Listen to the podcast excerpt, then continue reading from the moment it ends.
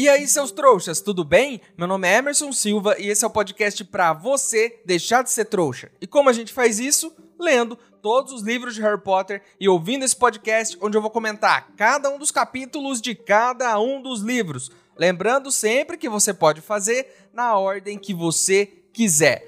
Hoje vamos comentar o capítulo 34 de O Cálice de Fogo, Priori Incantatem. Mas antes, no último episódio do podcast, no bloco final, eu fiz uma pergunta para vocês. E eu perguntei: além de repassar a história da própria vida mil vezes, o que mais vocês acham que o espírito do Voldemort fez para passar o tempo nos últimos 13 anos? E a Maralu respondeu lá no Spotify: acho que ele deve ter aproveitado aquele momento para acalmar os ânimos fazer uma meditação, uma faxina mental e tal. E é claro, decorar o seu discurso palavra por palavra. Eu acho que você tá certa, Maralu, e digo mais. Ele não só decorou o discurso, mas fez também uma listinha dos comensais da morte que não ajudaram ele todos esses anos. Porque a gente já viu aqui que ele é um cara bem rancoroso. Resta saber o seguinte: será que ele falou tudo que ele queria? Ou o nervosismo de ter um corpo novo e de estar na frente do Harry fez ele esquecer algumas partes? Porque já aconteceu isso comigo, eu já memorizei discursos na minha cabeça que eram memoráveis, pra, sei lá, esculachar alguém que tinha feito alguma coisa para mim.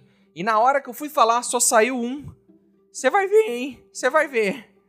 Esperamos que ele tenha conseguido falar tudo que ele queria. Enfim, vamos pro episódio de hoje. Então, bora que a coisa tá tensa e precisamos descobrir, enfim, como o menino Harry vai escapar dessa roubada.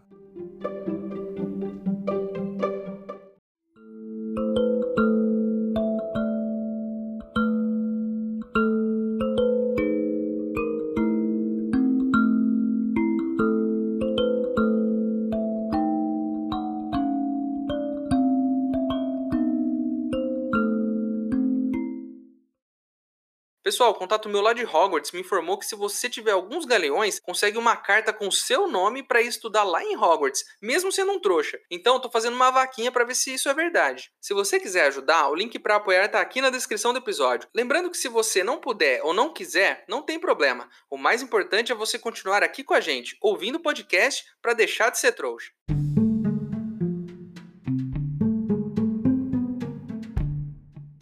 Então vamos lá, meus queridos. Como terminamos o último capítulo? Com Voldemort irritado com seus lacaios por terem abandonado ele por 13 anos, irritado por ter tomado um peão de uma nascida trouxa e uma surra de um bebê. Mas agora ele está pronto. Pronto para provar que um adulto com mais de 50 anos pode bater em um menino de 13.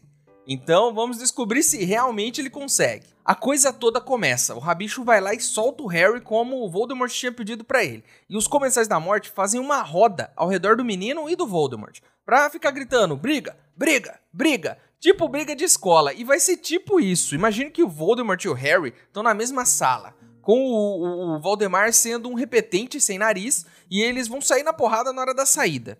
Vocês sabem que esse podcast tem a missão de ajudar o jovem. Então eu mais uma vez vou ajudar você, jovem que está me ouvindo. Se você aí vai entrar em uma briga depois da aula, siga as minhas dicas para não apanhar. Vamos a um tutorial de como não apanhar na escola. Primeira coisa, você tem que estar tá pronto para correr. Então amarra bem o seu tênis. Se a sua calça for muito comprida, dá uma dobrada na barra e puxa bem aquelas alças da sua mochila para ela ficar bem firme, porque não dá para correr com uma mochila balançando nas costas. Quando você sair da escola, você não pode ser bobo não vai esperar o valentão aparecer para brigar com você. Você sai correndo o mais rápido que você puder. Corre para sua casa. Se você tiver sorte, o valentão vai sair lá na rua, vai ficar gritando o seu nome, né, chamando você para briga e você já vai estar em casa tomando o seu leite com chocolate. Se você não puder sair rápido, eu tenho outra tática para você. Enrole o máximo que você puder. Na saída, quando todo mundo estiver indo pra rua ver a briga que vai acontecer, porque é assim que acontece, todo mundo vai ver a briga, aquela briga que provavelmente você não concordou em participar, você vai até o professor e fica conversando com ele. Todo mundo tá saindo da sala. E aí você vai lá e conversa com o cara, pergunta uma coisa da matéria, mostra um trechinho do seu livro que você não entendeu e tá com dúvida, enrola um pouco. O valentão vai sair, vai gritar o seu nome na rua, vai bater no peito, vai agir ameaçadoramente na frente de todos Aí ele vai perceber que você não tá mais lá. E que provavelmente você já está na sua casa tomando seu leite com chocolate. Agora, se você for um jovem moderno e tiver um celular, eu não tinha isso na minha época, é só ligar para o seu pai ou para sua mãe que eles vão te buscar. Não tenha medo de chamar o seu pai ou sua mãe, hein? Eu apanhei na escola, sofri muito bullying porque tinha medo de chamar meus pais, e se eu tivesse feito isso, com certeza teria evitado muito bullying enquanto eu era criança. Mas Emerson, você não ia ensinar a gente a vencer uma briga? Não foi isso que eu disse. Eu ia ensinar vocês a não apanhar. E foi isso que eu ensinei. Eu sou sempre contra entrar em uma briga. Eu sou um cara da paz. E eu não tenho vergonha nenhuma de ter fugido das brigas contra os valentões da escola. Eu era menor, mais fraco e eu ia apanhar com certeza. E eu não tinha que provar nada para ninguém. Então levem isso pra vida adulta de vocês, inclusive. Já dizia o mestre Miyagi em Karate Kid: a melhor batalha é aquela que não acontece. Aí. Aí o Voldemort pergunta se o Harry sabe duelar. E aí ele se lembra do quê? Do segundo ano, quando ele teve aula de duelos com o maravilhoso Gilderoy Lockhart. O que é péssimo, né? Se você vai entrar em um duelo e o seu professor de duelo foi o Lockhart, você já tá ferrado aí. É tipo, sei lá, se eu aqui fosse o seu professor de karatê. Você com certeza ia perder todas as suas lutas. Na verdade, se eu fosse seu professor, eu ia te ensinar a fugir, o que foi exatamente o que eu acabei de fazer agora há pouco aqui. Mas o Harry não pode fugir, como eu ensinei, ele tá com a perna dele toda zoada, então ele tem que encarar o coisa ruim de frente.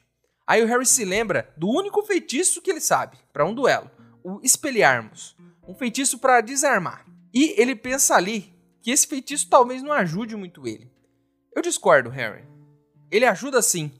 Com o Voldemort desarmado, você pode sair no soco com ele, ao invés de duelar. Quem sabe no soco você não tem mais chance. Primeiro, porque ele já tem 50 anos, é um senhor.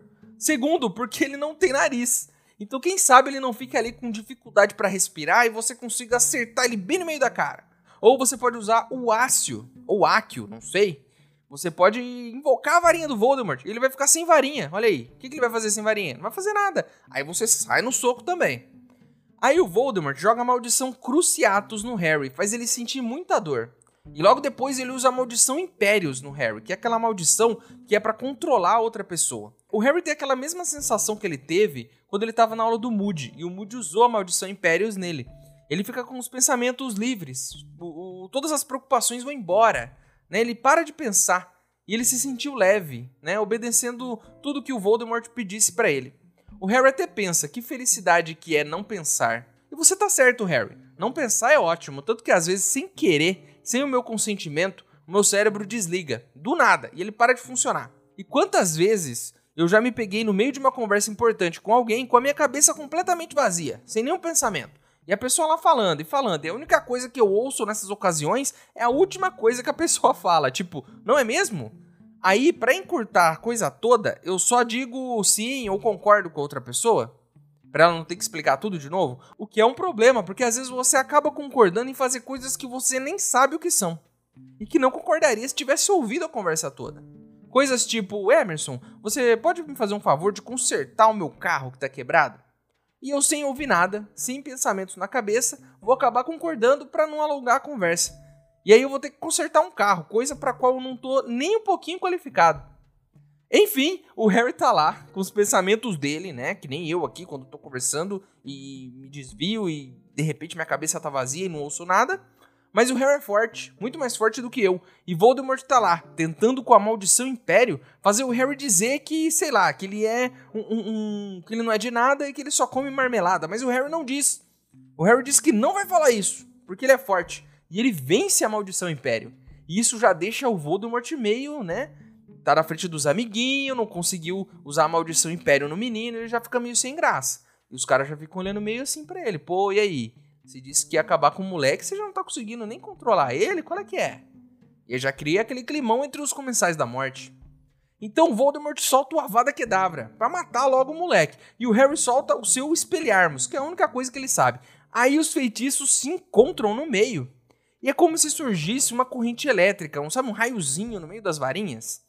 Isso junta as duas varinhas e ele não consegue soltar, não consegue nem tirar a mão da varinha, ele fica preso. E o Voldemort, lá do outro lado, também não consegue soltar. Os capangas ameaçam ajudar o Valdemar e ele fala: Não, eu consigo. Eu consigo bater numa criança. É, mas claramente ele não consegue, porque ele já tá sofrendo ali, né? Já um feitiço de errado, agora tá ali preso na, na, na, no feitiço com o moleque. Então, assim, né? Se ele fosse tão bom, ele já teria encerrado esse negócio antes. Já tá dando mais trabalho do que deveria. Aí do nada, Harry ouve o canto da Fênix. E ele tem aquele sentimento bom com isso, porque o canto da Fênix lembra o Dumbledore, e o Dumbledore é um cara que inspira confiança nele. E ele ouve uma voz dizendo para ele: "Não solta, Harry, segura essa ligação aí que você tem com o Voldemort". E o Harry fica ali segurando a varinha dele. E a varinha fica ali vibrando, uma maluquice, fica quente como panela no fogo. Imagina então que no meio dessa conexão aí entre as duas varinhas, esse raiozinho, tem uma bolinha no meio. E aí essa bolinha tá quase chegando no Harry. E aí o Harry faz uma forcinha a mais e essa bolinha começa a ir pro lado do Voldemort. Começa a pender pro lado dele. E aí o Voldemort, todo sabichão, todo poderoso, o mais cruel de todos, aquele que não deve ser nomeado e blá, blá, blá, começa a ficar com medo. Olha só. Harry vê o medo nos olhos de Voldemort. Será medo de perder pro Harry de novo ou será medo de passar vergonha na frente dos amigos? Qual desses será que é o medo mais forte dele nesse momento? Eu acho que é de passar vergonha. Porque ele falou ali na frente que ia derrotar o menino de 13 anos. Né? E ele tá nessa, tá sofrendo aqui. Já estamos na metade do capítulo e ele tá suando. Né? Ele tá pensando, pô, será que eu vou apanhar de novo desse menino? Depois de tudo que eu falei? Pelo jeito ele vai.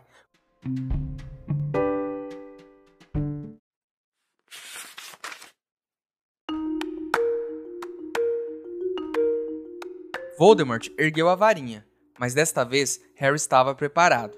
Com os reflexos nascidos da prática de quadribol, ele se atirou para um lado no chão, rolou para trás da lápide de mármore do pai de Voldemort e a ouviu rachar quando o feitiço errou o alvo. Não estamos brincando de esconde-esconde, Harry, disse a voz suave e fria de Voldemort, aproximando-se enquanto os comensais da morte riam. Você não pode se esconder de mim. Será que isso significa que já se cansou do nosso duelo? Será que significa que você prefere que eu encerre agora? Harry, saia daí. Saia e venha brincar. Então será rápido, talvez até indolor. Eu não saberia dizer. Eu nunca morri.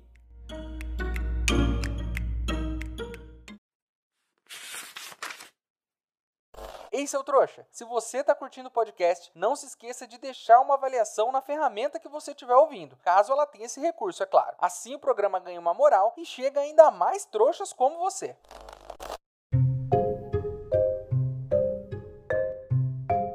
Quando a bolinha chega no Voldemort, Harry consegue jogar a bolinha pro lado do Voldemort, começam a sair gritos da varinha do Voldemort. Imagine que vários gritos de terror e vultos começam a sair da ponta da varinha nuvens de fumaça. Então, é, até descreve aqui que é como se fosse um fantasma, mas não é um fantasma porque ele é mais sólido, né? Ele tem peso, ele não fica flutuando. Então é um negócio meio estranho, assim, mas são as figuras de algumas pessoas. E a primeira que sai é o Cedrico, né? Tipo o fantasminha lá do Cedrico, que não é um fantasma. É, eu teria me borrado de medo aí, mas o Harry segurou firme. Depois veio um velhinho, o Franco Bryce. Lembra dele, o jardineiro que morreu no primeiro capítulo? Ele sai também. Aí ele olha pro Harry e pro Voldemort e fala: Vai menino, pega esse cara! Sabe, tipo, torcendo pro Harry. Aí sai uma mulher, que o Harry logo reconhece, é a Berta Jorkins, que também foi assassinada pelo Voldemort. E ela sai falando: Segura firme aí, Harry, você vai conseguir. E aí uma outra figura sai. E quem é, meus amigos? É a mãe do Harry. Aparece na frente dele.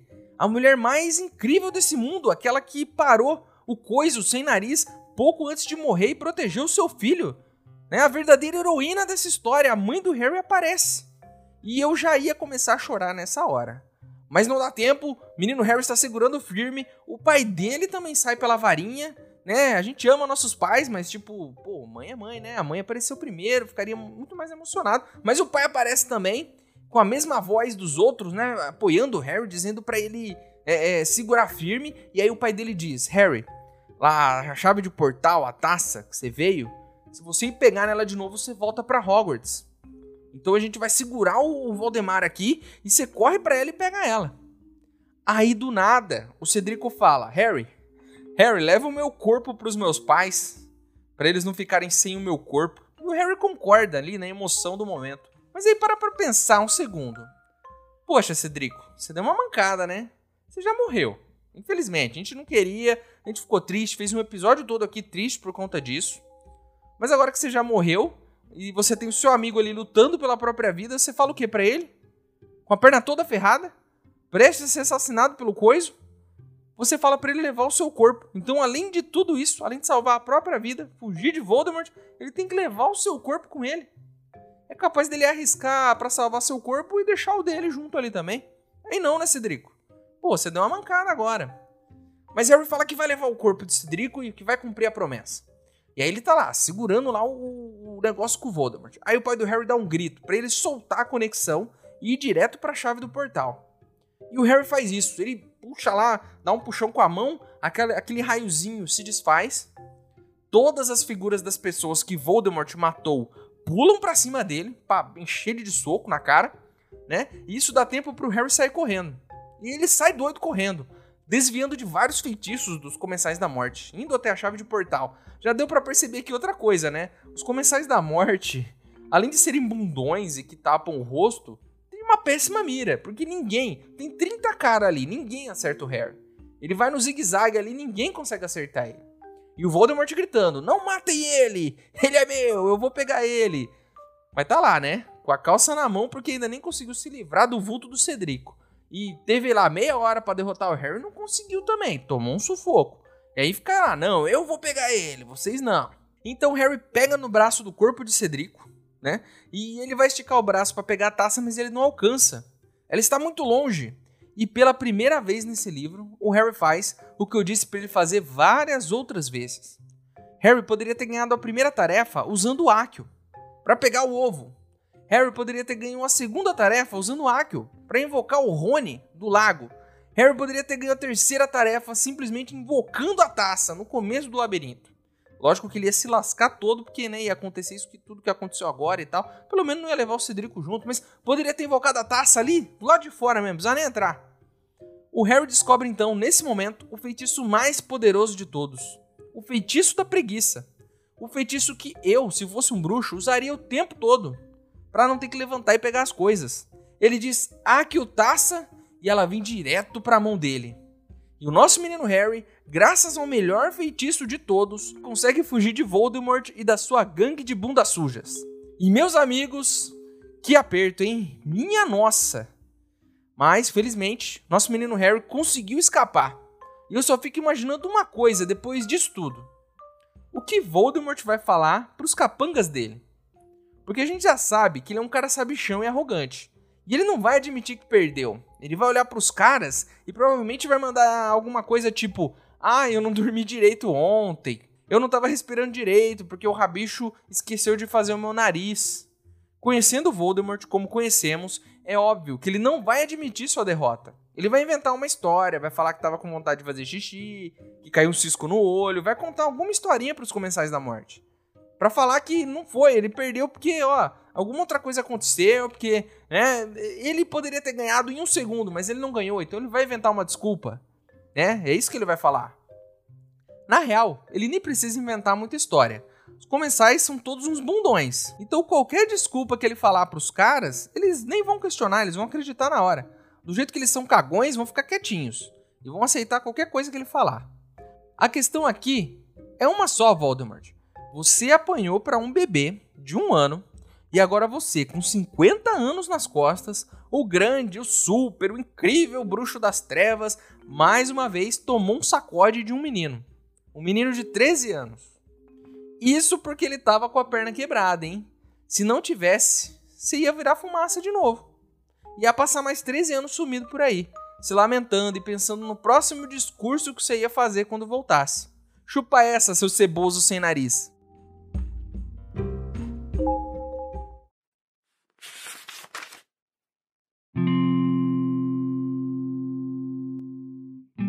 Agora, outra cabeça vinha emergindo da ponta da varinha do bruxo, e Harry soube ao vê-la quem seria.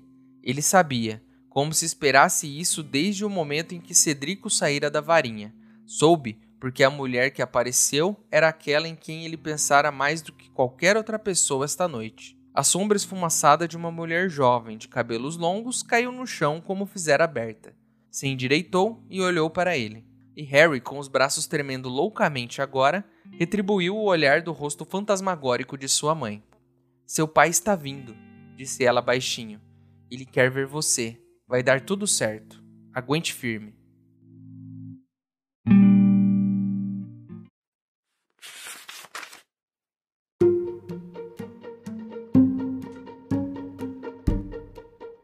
Então é isso, meus queridos. Terminamos mais um capítulo de Harry Potter e o Cálice de Fogo. A capa do episódio de hoje é da edição das casas, versão curvinal, ilustrada pelo Levi Pinfold. E se você tiver algo para acrescentar, alguma reclamação para fazer, se tiver algo que eu deixei de falar, o nosso e-mail é e-maildostrouxas@gmail.com. Ele tá aqui na descrição do episódio. Manda o seu e-mail para mim, que se eu gostar, eu vou ler ele aqui. Agora você pode virar um apoiador do podcast. O link tá aqui na descrição também. Mas se você não puder ou não quiser, não tem problema. O mais importante é você continuar aqui com a gente, ouvindo cada um dos episódios, para deixar de ser um trouxa. Para quem quiser me seguir nas redes sociais e ver o que eu ando fazendo por lá, meus usuários estão aqui na descrição do episódio também. E chegou aquela hora onde eu, o maior trouxa de todos, pergunto para vocês, os outros trouxas. Qual vocês acham que foi a desculpa que o Voldemort deu para os comensais da morte depois de ter tomado mais um sacode do menino Harry? Eu já tenho as minhas hipóteses aqui, mas eu quero saber o que, que vocês acham que ele contou para os comensais, qual foi a desculpa que ele deu para ter tomado outro supapo de uma criança. Então é isso. Espero vocês no próximo episódio para saber o que, que vai acontecer quando o Harry chegar em Hogwarts, qual vai ser a loucura que vai rolar do lado de lá, porque ele venceu uma batalha, agora ele tem outra. Agora é outra treta que ele tem que resolver. Imagina explicar tudo o que aconteceu para todo mundo. Explicar as coisas é muito chato. É a parte mais difícil do rolê. Ainda mais quando vem, tipo, a pessoa pergunta, se explica tudo, aí daqui a pouco vem outra, você tem que explicar tudo de novo.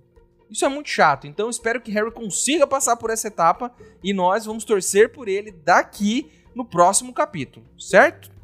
Então é isso, meu nome é Emerson Silva e esse é o podcast para você deixar de ser trouxa. Tchau!